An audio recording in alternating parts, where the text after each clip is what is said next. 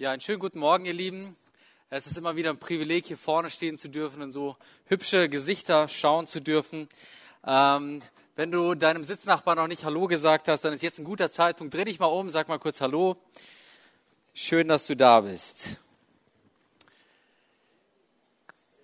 Ja, diese Woche passiert viel in der schönen Aussicht. Danke, dass ich hier auch äh, ja, dabei sein darf. Und aber nächste Woche sind wir nicht hier dabei. Wir fliegen nach Israel. Wenn du nächstes Jahr Lust hast auf eine Rundreise nach Israel, dann kannst du dich gerne bei mir melden. Äh, ich plane da etwas. Aber darüber wollte ich heute nicht sprechen, sondern über ein ganz anderes Thema, ein viel wichtigeres Thema. Ich glaube auch, dass Gott heute zu uns sprechen will, Gott zu dir sprechen will. Und deshalb öffne dein Herz für Gottes Reden. Vor einigen Wochen habe ich mich mit Ahnenforschung beschäftigt, mit der Geschichte meiner Familie, Familienforschung. Und dabei habe ich mich auf die Spuren meines Opas und Uropas gemacht, die in, der, in, in Norddeutschland gelebt haben, in der Nähe von Rostock und dann nach Weißrussland übergesiedelt sind. Ähm, und dort haben sie ziemlich viel, äh, viele Schwierigkeiten erleben müssen. Mein Uropa war in zwei Arbeitslagern tätig, will ich schon fast sagen. Nein, er war inhaftiert tatsächlich und ähm, ist im zweiten Arbeitslager auch verstorben. Und die Familie hat erst 20 Jahre später davon erfahren. Also es gab keine einzelne, einzige Meldung an die Familie. Erst nach vielen Nachfragen ähm, wusste unsere Familie Bescheid, was Sache ist. Also es hat, war eine sehr lange Zeit der Ungewissheit. Und es war eine schreckliche Zeit. Mein Opa schrieb in einem Brief, wir galten im Angesicht der Russen als die größten Feinde. Also als Deutsche sozusagen wegen ihrer Nationalität mussten sie leiden. Da gab es Diskriminierung, es gab Deportationen, die sie erleben mussten und Zwangsenteignung von viel Hab und Gut, was man sich so aufgebaut hat. 1941, äh, 41, Entschuldigung, ist mein Großvater, jetzt nicht mein Uropa sozusagen, ähm, auch inhaftiert worden wegen seiner Nationalität. Und er ist in ein Zwangsarbeitslager gekommen Varkuta heißt das. Und Varkuta ist eine Stadt, die liegt am Nordende des Uralgebirges und am gleichnamigen Fluss Varkuta. Und in diesem Lager waren zigtausend Personen inhaftiert. Die Häftlinge dort mussten richtig heftige Zwangsarbeit verrichten. Und dazu kamen die schwierigen klimatischen Bedingungen. Es gab neun Monate lang Winter. Zwei Monate davon war, war die Sonne einfach komplett weg. Es war einfach komplett dunkel. Und insgesamt war es einfach sehr, sehr kalt. Also mit bis zu minus 50 Grad eisig kalt. Und dazu kommt noch, ähm, dass der Sommer relativ kurz war, eben drei Monate und äh, sehr, sehr heiß und eben kurz. Und es wird einem schnell klar, wenn man sich so ein bisschen in die Situation hineinversetzt, dass man dort unter solchen Bedingungen, wenn man da so arbeitet und dann auch eben noch keine so schönen Haftbedingungen hat, dass dort auch viele Leute starben. Und so kamen auch Tausende in diesem Arbeitslager ums Leben. Mein Opa Gott sei Dank nicht. Aber es wird einem noch eine andere Sache klar, und zwar, dass nicht jeder unter solchen Umständen das mit sich machen lässt. Und so kam es in Vorkuta zu einem Aufstand, der sogenannte Aufstand von Vorkuta, wo die Häftlinge der Lagerleitung gegenüber Amnestie forderten, also Straferlass bzw. die Freiheit. Etwa 15.000 Gefangene streikten mit und das Ergebnis war, dass die Lagerleitung geflüchtet ist und eine Streitkommission aus Moskau einberufen wurde, die dann in die Verhandlung mit den Häftlingen ging. Und diese Streitkommission hat einige Kompromissvorschläge nach längeren Gesprächen gemacht. Und zwar war ein, einer dieser Punkte, dass die Häftlingsnummern auf der Kleidung entfernt werden sollten. Es gab auch noch andere Punkte, die vorgeschlagen wurden, also ein geregelter neun Stunden Arbeitstag, Besuchserlaubnis von Verwandten, Empfang von Briefen und Geldsendungen der Familien und so weiter.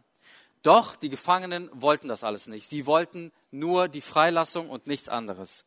Und so endete leider dieser Aufstand sehr blutig mit vielen Verletzten und Toten. Warum erzähle ich euch diese Geschichte? Vorkuta zeigt für mich, oder Wachkuta zeigt für mich, dass Menschen, andere Menschen mit grausamen Methoden entmenschlichen wollten. Und es geht mir eigentlich gar nicht um alle diese Details, ich will da jetzt gar nicht zu viel äh, Fokus drauf legen, sondern es geht mir nur um ein einziges Detail, die Anrede durch Häftlingsnummern. Diese Geschichte zeigt mir, wie bedeutend es ist, einen Namen zu tragen. Die Häftlinge hatten es satt, nur als Zahl angesprochen zu werden. Sie wurden nur als Nummern angesprochen, vermutlich mit diesem Ziel der Entmenschlichung.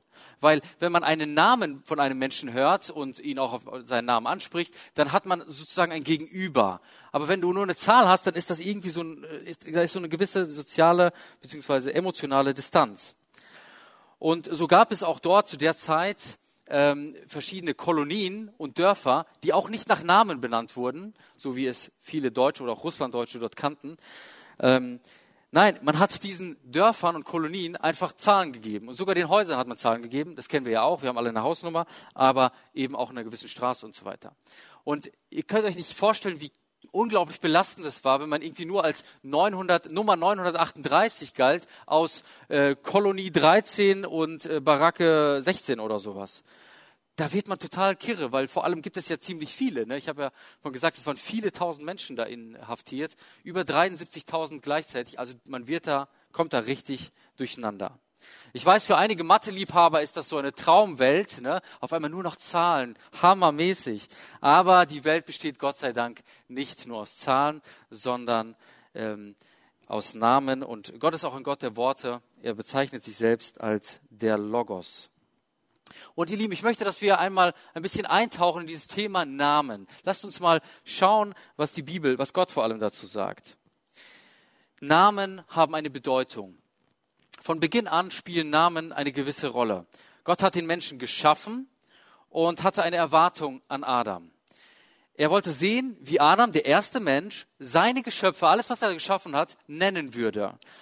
Lasst uns mal den Text lesen aus 1. Mose 2. Da heißt es, und Gott der Herr machte aus Erde alle die Tiere auf dem Felde und alle die Vögel unter dem Himmel und brachte sie zu dem Menschen, also zu Adam, dass er sehe, wie er sie nennte.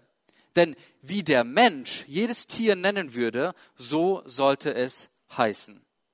Und der Mensch gab einem jeden Vieh und, und Vogel unter dem Himmel und Tier auf dem Felde seinen Namen. Aber für den Menschen wurde keine Hilfe gefunden, die ihm entsprach. Also Adams erster Job war erstmal so eine Bestandsaufnahme von all dem, was Gott so gemacht hatte. Und dann hat er allem einen Namen gegeben. Er schaut sich alles an und gibt allem einen Namen. Da kommt ein Löwe und dann denkt er sich, ja, das sieht für mich aus wie, hm, ich nenne dich Löwe. Dann kommt so ein Elefant und dann denkt er sich, wow, ein Elefant. Ne? Und dann das andere ist ein Baum und das andere ist die Erde und das andere ist der Himmel und so weiter. Und so gibt er allem gewisse Bezeichnungen. Und so benennt Adam Stück für Stück die gesamte Schöpfung. Und irgendwann mal, während er so formuliert, merkt er, dass etwas fehlt. Also im letzten Vers heißt es, aber für den Menschen wurde keine Hilfe gefunden, die ihm entsprach. Und ich weiß nicht, ob du das kennst, also ich kenne das auf jeden Fall. Ähm, wenn etwas irgendwie nur gedacht wird, dann hat das oft so gewisse Lücken. Wenn ich es aber irgendwie aufschreibe oder irgendwie ausspreche, dann ergibt das eine gewisse Klarheit. Und dann merke ich so, wow, da sind noch gewisse Lücken. Man bekommt eben Klarheit. Und so hat Adam eben auch etwas bei all diesen Namensgebungen bemerkt. Und zwar, er hat bemerkt, Löwen sind super, Elefanten sind super, Bäume sind super, aber da gibt es irgendwie nichts, was mir irgendwie ähnelt. Und so hat er das gemeinsam mit Gott festgestellt und Gott hat gesagt, ich schaffe eine Lösung. Und er hat Adam schlafen lassen und hat ihm ein Gegenüber geschafft. Er hat eine Frau gemacht. Und ich bin so, so dankbar, dass Adam damals das bemerkt hat. Und zwar schon damals, ne? Weil sonst hätten wir jetzt gar keine Frauen hier und nur eine Welt voller Männer. Wie traurig.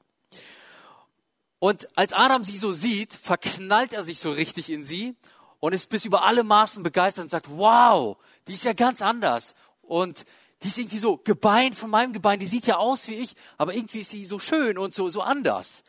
Und ähm, sie ist eben kein Tier, sie ist kein Geschöpf und nichts, äh, also kein Geschöpf, sie ist ein Geschöpf, aber es ist kein Geschöpf wie die anderen Geschöpfe, ne, so wie die Tiere. Und so, so schlug sein Herz höher und er ist mega fasziniert. Und dann heißt es in einem anderen Vers, dass Adam auch Eva einen Namen gegeben hat. Und dann heißt es, und Adam nannte seine, seine Frau Eva, denn sie wurde die Mutter aller, die da leben. Also, warum Eva? Die Begründung kommt gleich danach, denn sie wurde die Mutter aller, die da leben. Denn Eva im Hebräischen, Chava, heißt übersetzt Leben. Durch Eva konnten die beiden fruchtbar sein und sich vermehren. Und das zeigt mir schon so ein Stück weit, Namen haben für Gott eine Bedeutung. Namen haben eine Bedeutung. Und ich merkte in meiner Vorbereitung, es gibt so, so viele Facetten von diesem Thema Namen und Namen über alle Namen, ähm, dass ich gar nicht auf alle drauf eingehen kann. Da könnte man zig Doktorarbeiten drüber schreiben und zig Bücher drüber schreiben, aber ich möchte nur auf einige Facetten eingehen. Die erste Feststellung war, es bedeutet uns Menschen viel, unseren Namen zu hören. Beispielsweise, wenn man etwas geleistet hat. Oder wenn irgendwie so eine Band auftritt. Wir waren letztens bei Willow Creek und haben dann eben auch gehört, wie sich die ganzen Musiker dann vorgestellt hat. An der Drum so und so, äh, oder an den Drums und dann an der Gitarre der andere Person und so weiter. Und so hört man alle Namen und wird auch ein Stück weit ja, geehrt, anerkannt für das, was man gemacht hat. Und so ist es auch bei vielen anderen Werken, großartigen Werken, die so ähm, ja, stattfinden. Am Ende gibt es so eine Anerkennungs-, eine Feier. Ähm, und äh, dann werden diese Namen genannt, vor allem von den Leitern, die das Ganze vorangetrieben haben. Und ich will euch von einer Frau erzählen, die sich einen Namen gemacht hat in der Bibel. Und zwar lasst uns gemeinsam Matthäus 26 lesen. Da heißt es, als nun Jesus in Bethanien war, im Hause Simons des Aussätzigen, da trat zu ihm eine Frau, die hatte ein Alabastergefäß mit kostbarem Salböl und goss es auf sein Haupt, also auf Jesus Haupt, als er zu Tisch saß. Da das die Jünger saßen, äh, sahen, Entschuldigung, wurden sie unwillig und sprachen, wozu diese Vergeudung? Es hätte teuer verkauft und das Geld den Armen gegeben werden können. Als Jesus das merkte, sprach er zu ihnen, was bekümmert ihr die Frau? Sie hat ein gutes Werk an mir getan. Denn ihr habt alle Zeit Arme bei euch, mich aber habt ihr nicht alle Zeit. Dass sie dies Öl auf meinen Leib gegossen hat, hat sie getan, dass sie mich für das Begräbnis bereite. Wahrlich, ich sage euch, und immer wenn Jesus das sagt, wahrlich, ich sage euch, dann kommt was Heftiges. Wahrlich, ich sage euch, wo dies Evangelium gepredigt wird in der ganzen Welt, da wird man auch sagen zu ihrem Gedächtnis, was sie getan hat. Und genau das ist eingetroffen. Denn wenn Gott etwas sagt, dann ist das so, dann wird das so. Er spricht Dinge in Existenz.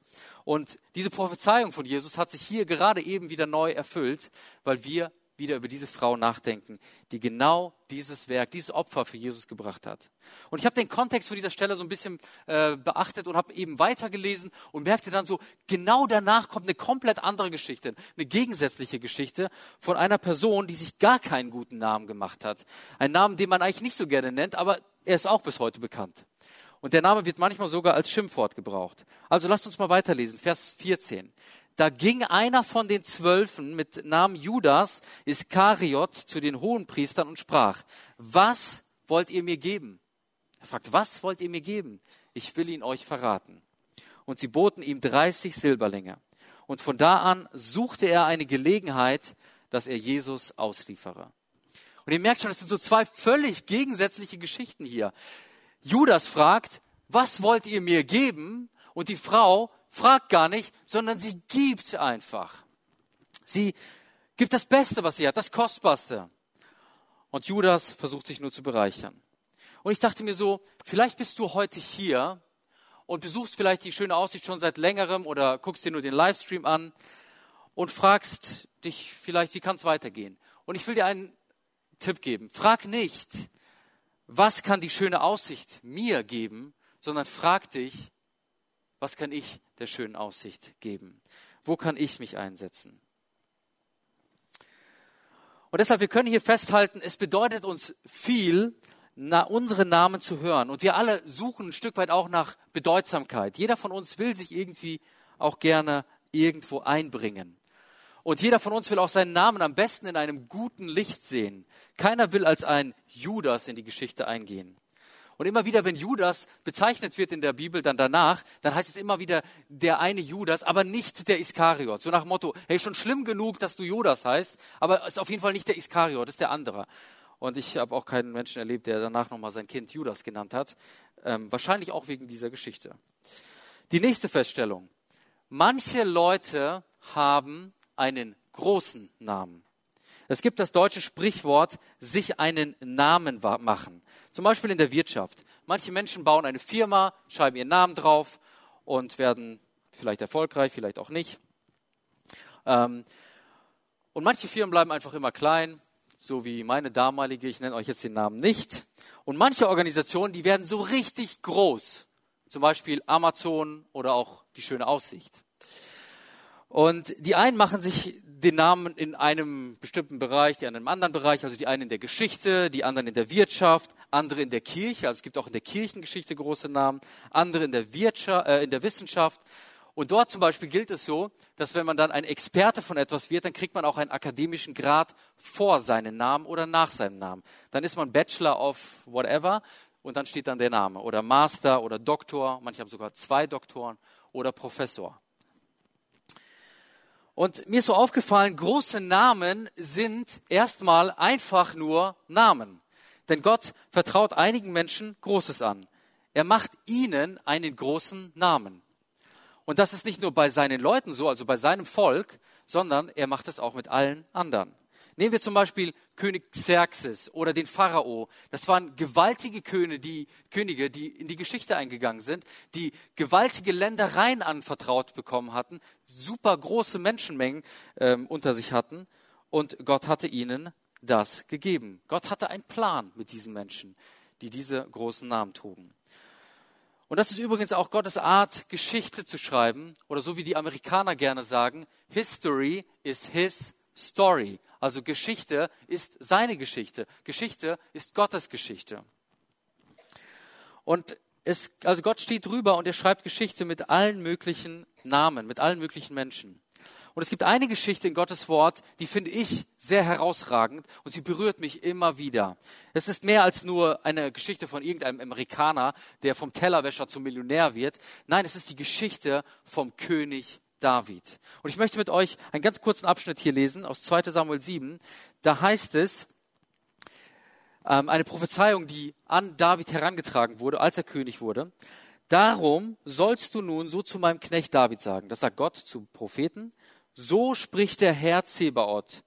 Ich habe dich, David, genommen von den Schafhürden, dass du Fürst sein sollst über mein Volk Israel. Also er war ein ganz einfacher Hirte und er wurde König. Und ich bin mit dir gewesen, wo immer du hingegangen bist, und habe alle deine Feinde vor dir ausgerottet. Und ich will dir einen großen Namen machen, gleich dem Namen der Großen auf Erden. In dieser Situation, wenn wir da so ein bisschen eintauchen, dann merken wir, David hatte eigentlich schon ziemlich viel. Er ist König geworden. Er war ein ganz einfacher Schafhirte, wurde König und er war auch schon bekannt, er war berühmt, er war schon ein großer Name in Israel. Denn er hat Goliath besiegt und hat dadurch ungemein stark das Volk Israel ermutigt, sozusagen die Erzfeinde zu besiegen. Und jetzt kommt Gott mit dieser Prophezeiung und sagt, ich will dir einen Namen machen, der richtig groß ist der ist gleich den anderen großen Namen in dieser Welt. Und so bekam David einen Namen, der bis heute bekannt ist, der bis heute in kollektiver Erinnerung ist. Und David gilt für alle Zeiten, trotz all seiner Fehler, als ein Mann nach dem Herzen Gottes. Warum? Nicht, weil die Menschen das über ihn gesagt haben, sondern weil Gott es über ihn sagt. Und da sind wir auch schon bei einem nächsten wichtigen Punkt. Es ist nichts Falsches daran, berühmt oder bekannt zu sein. Es ist nur falsch, berühmt sein zu wollen, nach eitlem Ruhm zu trachten. Denn menschlicher Ruhm ist vergänglich. Ein Tag wirst du in den Himmel gelobt und den anderen Tag sowas von niedergemacht. Ein Tag ist man Superman, den anderen Tag Booman. Menschen und heutzutage Medien machen das immer und immer wieder mit einzelnen Menschen. Sie loben sie in den Himmel, glorifizieren sie und am nächsten Tag merken sie, wow, die sind ja doch nicht so toll. Da ist ja noch das und das und das und das.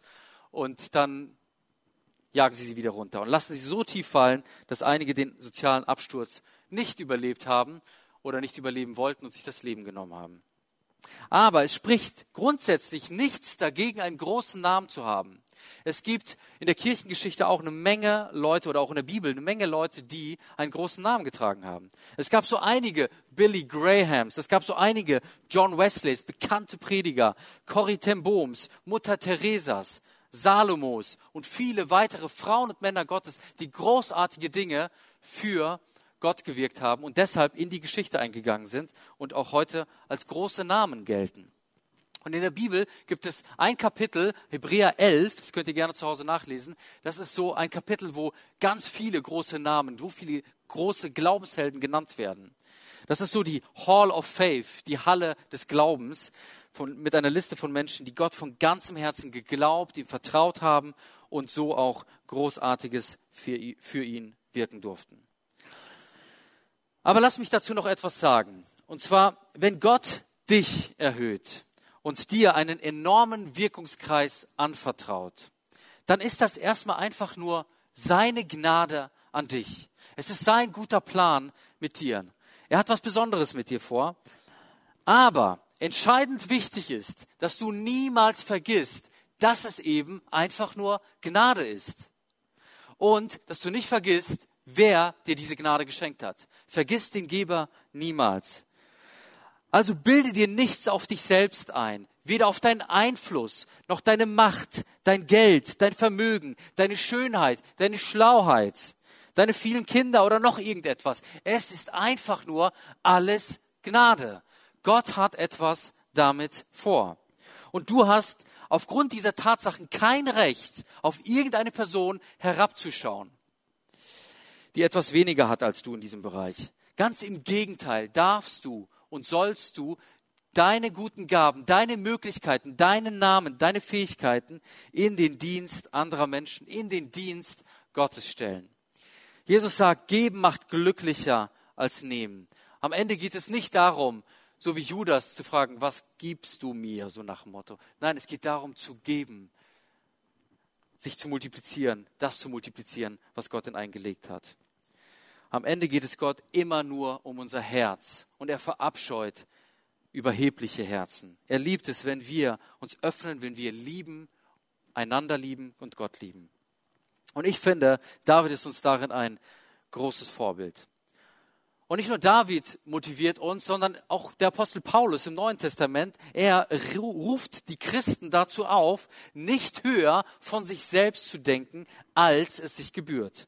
Lasst uns ganz kurz den Text lesen. In Römer 12.3 heißt es, ich rufe daher aufgrund der Vollmacht, die Gott mir in seiner Gnade gegeben hat. Also, Paulus hat das nie vergessen, wer ihm was gegeben hat. Er hatte diese Vollmacht, er hatte diesen Wirkungskreis bekommen von Gott, in seiner Gnade. Ich rufe daher aufgrund der Vollmacht, die Gott mir in seiner Gnade gegeben hat, jeden einzelnen von euch zu nüchterner Selbsteinschätzung auf. Keiner soll mehr von sich halten, als angemessen ist. Maßstab ist, Maßstab für die richtige Selbsteinschätzung ist der Glaube, den Gott jedem in einem bestimmten Maß zugeteilt hat. Und ihr Lieben, wir müssen jetzt hier genau hingucken. Hier steht nicht, alle sollen sich klein halten. Hier steht auch nicht, ähm, irgendwie sollen wir gar nichts von uns halten oder so. Das steht hier nicht. Das wäre falsche Demut und meines Erachtens auch Sünde.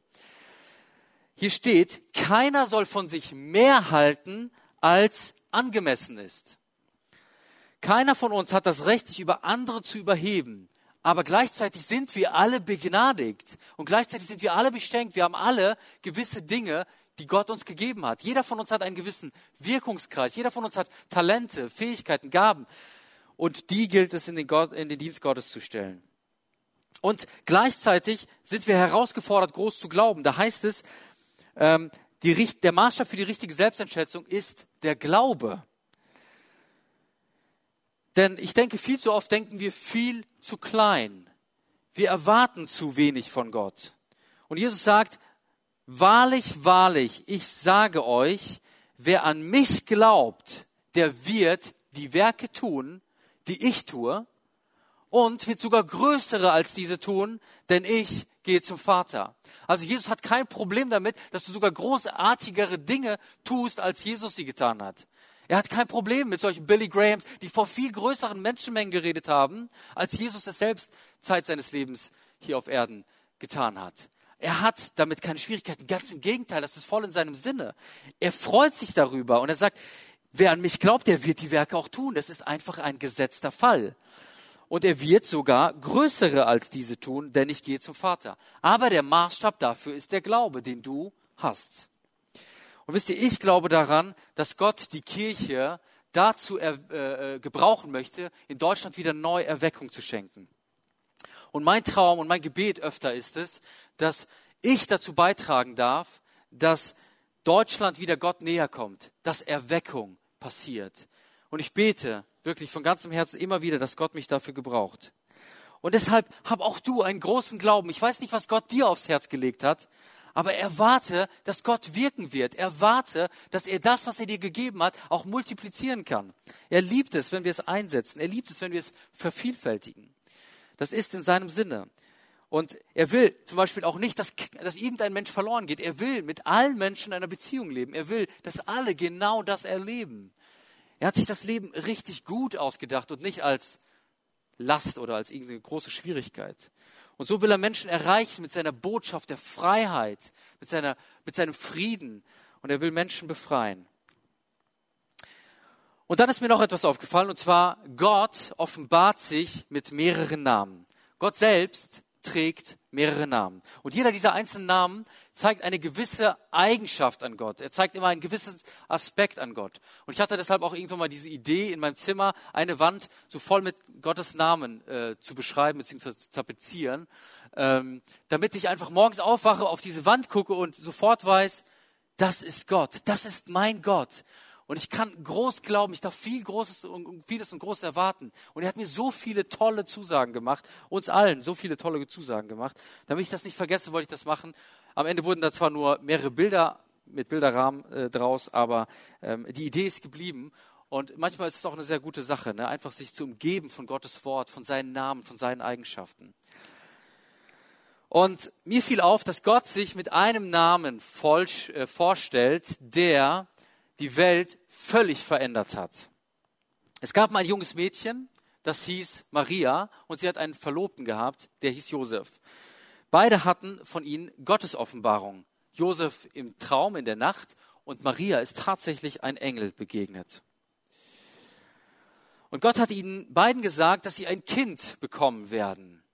Aber nicht Josef wird der Vater sein, sondern Gott. Also es sollte hier ein übernatürliches Wunder passieren. Etwas, was die Welt noch nie gesehen äh, und zuvor erlebt hatte. Denn Gott setzt hier sozusagen eine gewisse Vermehrungsordnung aus und ähm, ja, unterbricht das Ganze. Und er unterbricht das hier, weil er selbst in die Welt kommen will, die er geschaffen hat. Er kann es nicht länger zusehen, der Verlorenheit der Menschen nur zuzusehen. Und er selbst will aktiv werden. Er will dazu beitragen, eine Lösung zu vollbringen, die den Menschen hilft. Und so lässt der Schöpfer selbst sich zum Geschöpf in die Welt hineingebären. Und dieses Vorhaben, dieses Projekt hat einen Namen.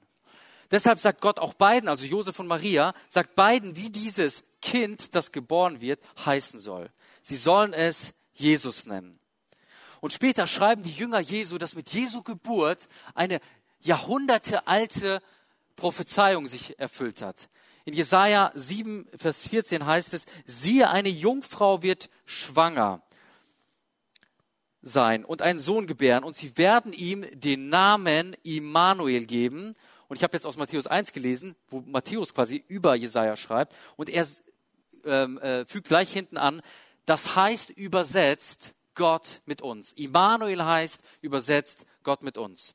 Jetzt mag der eine oder andere einwenden, hä, du hast doch gerade gesagt, die, der, das Kind sollte Jesus heißen. Wieso jetzt Immanuel? Wie kommt das zusammen? Was hat das eine mit dem anderen zu tun? Diese Aussage ist nicht der eigentliche Name von Jesus. Es ist ein, ein symbolischer Name, ein, ein Bild, ein Programm, das Gott sozusagen mit der Menschheit vorhat. Immanuel bedeutet, Gott ist mit uns, er ist für uns, er ist nicht gegen uns. Er guckt sich nicht die Welt an und denkt sich, wow, mit der will ich gar nichts mehr zu tun haben, ich wende mich von ihr ab. Nein, ganz im Gegenteil, er geht auf die Welt zu und er gibt sich in die Welt hinein. Und so hat sich Gott in Jesus Christus als Immanuel offenbart. Gott ist mit uns. Er ist nicht gegen uns. Und so wurde Jesus Christus geboren, Yeshua Hamashiach im äh, Hebräischen. So ist er der Messias geworden, auf den viele Propheten hingewiesen haben. Und irgendwann mal durften dann die Jünger oder beziehungsweise das Volk Israel es erleben. Und als er kam, veränderte er die ganze Welt. Und so geht auch bis heute auf seinen Namen unsere Zeitrechnung zurück in vor Christus und auch in nach Christus. Und ich denke, dass diese Geschichte nicht einfach nur irgendeine Geschichte ist oder der Name Jesus nicht einfach nur irgendein Name ist, sondern er hat eine ganz heftige Relevanz für unser Leben, für dein Leben. Der Name und die Person Jesus Christus ist die Antwort auf deine Probleme. Er macht dich frei. Jesus kümmert sich um dein eigentliches Problem. Ich habe die Tage in meiner stillen Zeit wieder über die Kreuzigung gelesen und dort ist mir etwas Neues aufgefallen. Als Jesus gestorben ist, gab es ein gewaltiges Erdbeben. Und dieses Erdbeben bewirkte, dass die Gräber von einigen Heiligen geöffnet wurden. Aber es ist nichts weiter passiert. Sie sind nicht rausgekommen oder sonst etwas. Die Gräber wurden erstmal einfach nur geöffnet. Aber als Jesus auferstanden ist, dann heißt es, dass diese Heiligen auch mit auferstanden sind nach ihm, sodass Jesus der Erstgeborene unter den Auferstandenen ist. Und sie sind dann in die Stadt nach Jerusalem gegangen und sind Menschen begegnet. Und ich finde das so spannend, ähm, was da eben passiert ist. Weil man könnte sich ja fragen, was ist denn das Heftige, was da passiert ist, als Jesus gestorben ist?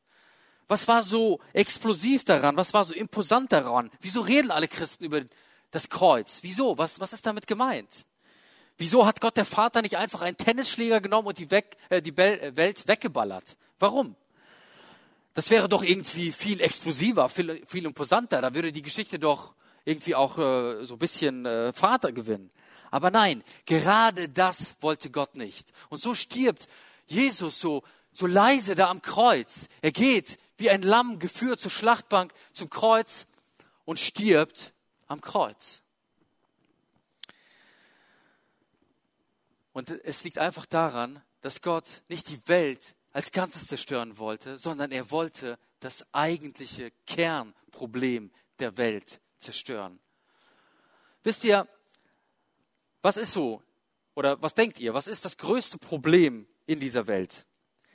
Ich glaube, und davon bin ich zutiefst überzeugt, das größte Problem, das die Menschheit hat, ist nicht der Klimawandel und ist auch nicht Armut, ist auch nicht Korruption, ist auch nicht Hunger, ist auch nicht Terrorismus oder Krieg, ist auch nicht die wachsende Erdbevölkerung, ist auch nicht irgendeine Seuche oder irgendeine Krankheit, oder irgendwelche Atomwaffen oder sonst irgendein Übel. Das größte Problem, das die Menschheit hat, ist Sünde. Und ihr Lieben, es ist so wichtig, dass wir begreifen, dass wir alle Sünder sind. Egal wie fromm du aufgewachsen bist und egal wie christlich sozialisiert du wurdest und egal was du bereits an guten Taten in dieser Welt bewirkt hast, du bist ein Sünder. Jeder von uns ist ein Sünder, eine Sünderin. Deshalb braucht auch jeder von uns eine Antwort auf diese Sünde, eine Lösung für die Schuld.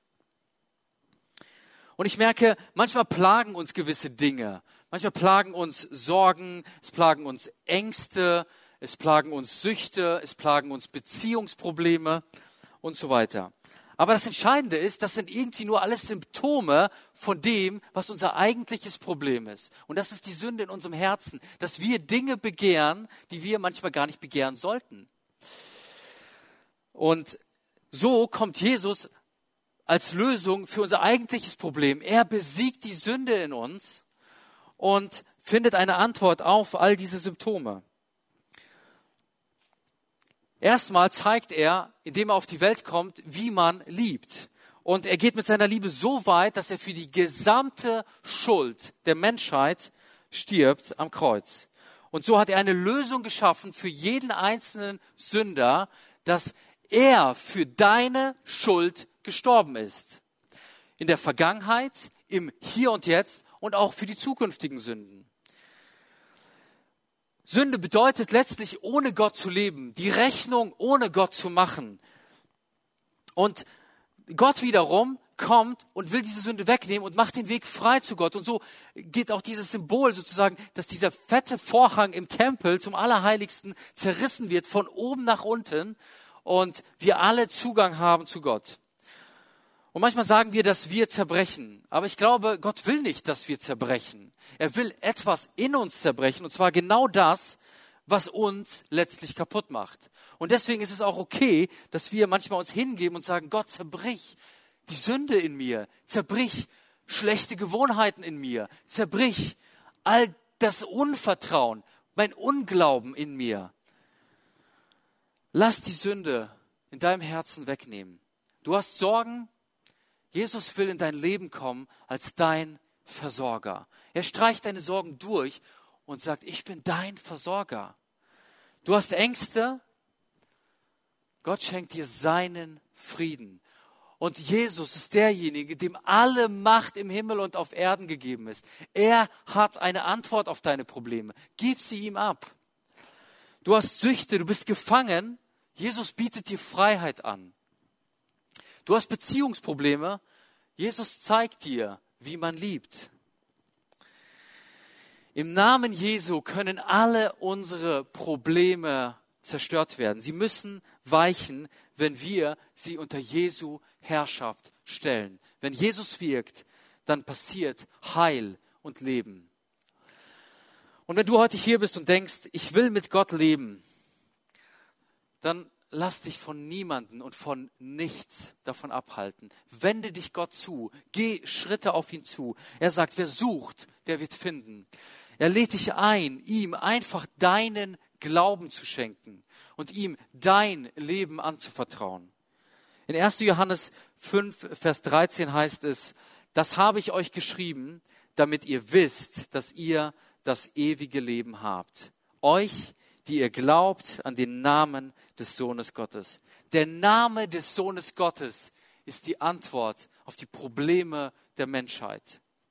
Wer an Jesus glaubt, wird ein Kind Gottes. Und das Interessante ist, wo du zum ersten Mal in deinem Leben an Jesus glaubst, da passiert etwas. Denn dein Name, den du die ganze Zeit trägst, er wird eingetragen in das Buch des Lebens. Und von da an wirst du nicht mehr dein eigenes Leben alleine leben, sondern du wirst es leben mit einer neuen Identität als Kind Gottes. Du wirst eine Tochter Gottes, ein Sohn Gottes. Du wirst ein Bruder von Jesus Christus. Du wirst fortan in Gottes Augen, in, in den Augen des Vaters als Kind Gottes gesehen. Du wirst angesehen, als ob du Jesus bist. Er zieht dir seine Gerechtigkeit an, seine Unschuld. Gott gibt hier diese neue Identität. Du wirst von neuem geboren. Und wenn du vielleicht hier sitzt und sagst, ich bin ein Kind Gottes und ich, ich glaube auch an Gott, aber ich will auch irgendwas Großes für den Herrn wirken. Und dann ist das gut so. Hab den Mut, aber hab auch die Demut. Denn weißt du, ich glaube, diesen Wunsch hat Gott in dich hineingelegt. Du bist einzigartig geschaffen und Gott hat eine Berufung mit dir. Gott hat dich nicht geschaffen, damit du dein Leben verschwendest und einfach nur in irgendwelchen Begierden, die du so hast, vergeudest. Er hat diese Sehnsucht nach Bedeutsamkeit in dein Leben in dich hineingelegt, damit du deinen bedeutenden Platz in dieser Welt, in dieser Zeit findest. Und deswegen ist es so wichtig, dass du herausfindest, wie du von Gott gemacht bist. Schreib es auf. Sprich mit anderen darüber, zum Beispiel in einem Hauskreis oder zum Beispiel hier in der Gemeinde mit irgendwelchen Leuten, die, ähm, sich, die, die auch Christen sind. Und dann wirst du das feststellen, dass Gott mit deinem Namen etwas vorhat. Dann darfst du das feststellen, aber überheb dich nicht. Gib deinen Namen Gott, stell ihn in den Dienst Gottes mit deinen Fähigkeiten, mit deinen Möglichkeiten, mit deinen Gaben und erwarte Großes von, die, von ihm. Investiere dich in seinen Plan, in seine Mission, in sein Vorhaben. Baue nicht deinen Namen. Er ist so kurzweilig und der Name Jesu aber überdauert alle Zeiten bis in alle Ewigkeit. Deshalb lebe zur Ehre Jesus. Und jetzt möchte ich mit Epheser 3 abschließen, wo nochmal so ein, so ein richtiger Mutmacher ist. Und hier heißt es, dem aber, Jesus, der überschwänglich tun kann, über alles hinaus, was wir bitten oder verstehen, nach der Kraft, die in uns wirkt, dem sei Ehre in der Gemeinde und in Christus Jesus durch alle Geschlechter von Ewigkeit zu Ewigkeit. Amen. Lasst uns noch gemeinsam beten. Ihr dürft gerne dazu sitzen bleiben. Herr, danke, dass du uns geschaffen hast. Jesus, wir preisen dich, wir loben dich, wir danken dir dafür, dass du vom Schöpfer zum Geschöpf wurdest. Danke, dass du kamst, um uns deine Liebe zu zeigen. Danke, dass du sie uns vorgelebt hast, Herr. Und danke, dass du die Antwort auf alle unsere Probleme bist und dass du uns befreien möchtest von allem, was uns belastet. Und Herr, ich bete jetzt um Freisetzung von all den Leuten, die etwas für dich bewirken wollen. Ich bete, dass das Potenzial von anderen Menschen gesehen wird, dass, es, dass Menschen ermutigt werden, für dich zu wirken, Herr, für deine Mission, für deine Berufung in ihrem Leben. Ich bete, dass du Menschen einsetzt, dass du sie ihr Platz finden lässt in dieser Welt. Ich bete, dass du dich verherrlichst durch uns als Kirche, durch jeden einzelnen Christen, durch jeden einzelnen, der dieser Predigt zuhört. Herr, ich bete, dass du uns ergreifst, dass du wirklich die Ehre für alles bekommst, von Ewigkeit zu Ewigkeit. Amen.